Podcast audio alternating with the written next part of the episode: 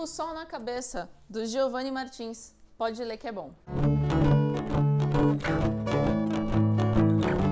Livro de contos é sempre assim. Você pode amar ou você pode odiar, porque nem sempre as histórias se completam ou se terminam ou chegam num ponto de profundidade que as pessoas que leem livros com histórias complexas gostam de chegar. No entanto, eu achei esse livro de contos do Giovanni Martins muito, muito, muito gostoso de ler e eu te conto por quê.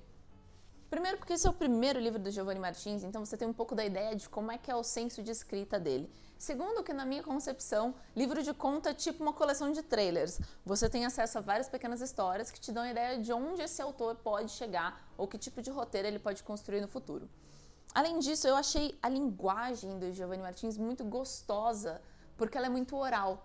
É, é até interessante o quanto ele não segue algumas regras gramaticais o quanto ele faz muita gíria e muita coisa que te coloca no espírito do Rio de Janeiro. É quase como se você pudesse adentrar uma comunidade com uma mosquinha e vai ouvir o que está acontecendo ali, ou um determinado grupo de pessoas, uma determinada situação, e acompanhar aquilo mais de perto possível essa ambientação carioca, esse gingado, ele não fica só nas expressões, ah, vamos dizer assim, da língua culta. Tem também bastante linguagem de baixo calão, bastante palavrão. Mas como Milor sempre brincou, a gente sempre soube que alguns palavrões eram somente bons advérbios de intensidade. Quem vai gostar do som na cabeça do Giovanni Martins? Quem gosta de viajar uh, para outros lugares através da literatura, mas que não é exatamente fã de fantasia. Isso daqui é ficção, mas é uma ficção baseada em realidade, não é uma ficção fantástica. É o tipo da coisa que eu gosto de ler, é o tipo de ambientação que me agrada. Então isso também me coloca num viés muito interessante aqui. Os personagens, ainda que façam parte de histórias curtas, eles não me pareceram muito planos, eles me pareceram bastante esféricos.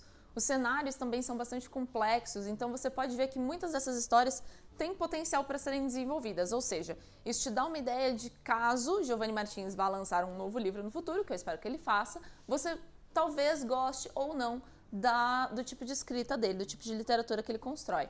É um livro bem curtinho, não tem nem 200 páginas, é uma boa companhia para momentos em que você pode fazer pequenas pausas no dia e quer, sei lá, incluir uma leitura. Então, uh, fila de é, fila de banco, sala de espera, você está indo num médico, não sabe quanto tempo vai demorar, vai fazer um exame, isso pode ser uma boa companhia.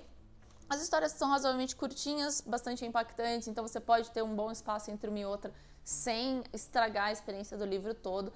É, eu não achei que as histórias são conectadas entre si, mas enfim, é um pouco do ponto que você vai gostar aí dessa história.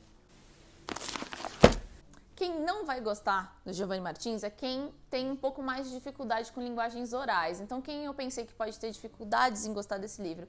Pessoas que não falam português fluente. Se você é um gringo que está tentando ler algo em português e você não entender algo que o Giovanni Martins está falando, não se desespere.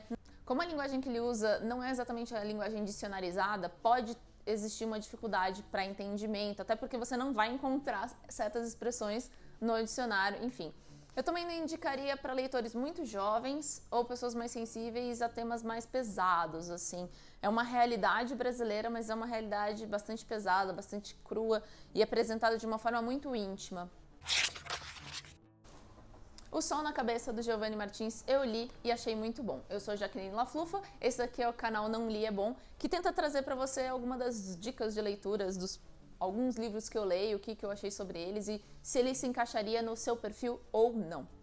A ideia é trazer livros que possam combinar com o seu perfil. Eu cansei de achar que eu não gostava de literatura ou que eu não estava mais conectada com a minha veia leitora, porque eu estava tentando ler recomendações que não estavam alinhadas com o tipo de coisa que eu gosto de ler ou que eu gosto de ter experiências. Então, se você é do tipo que gosta de livros mais curtos, contos, pode apostar, Giovanni Martins é bom. Thank you.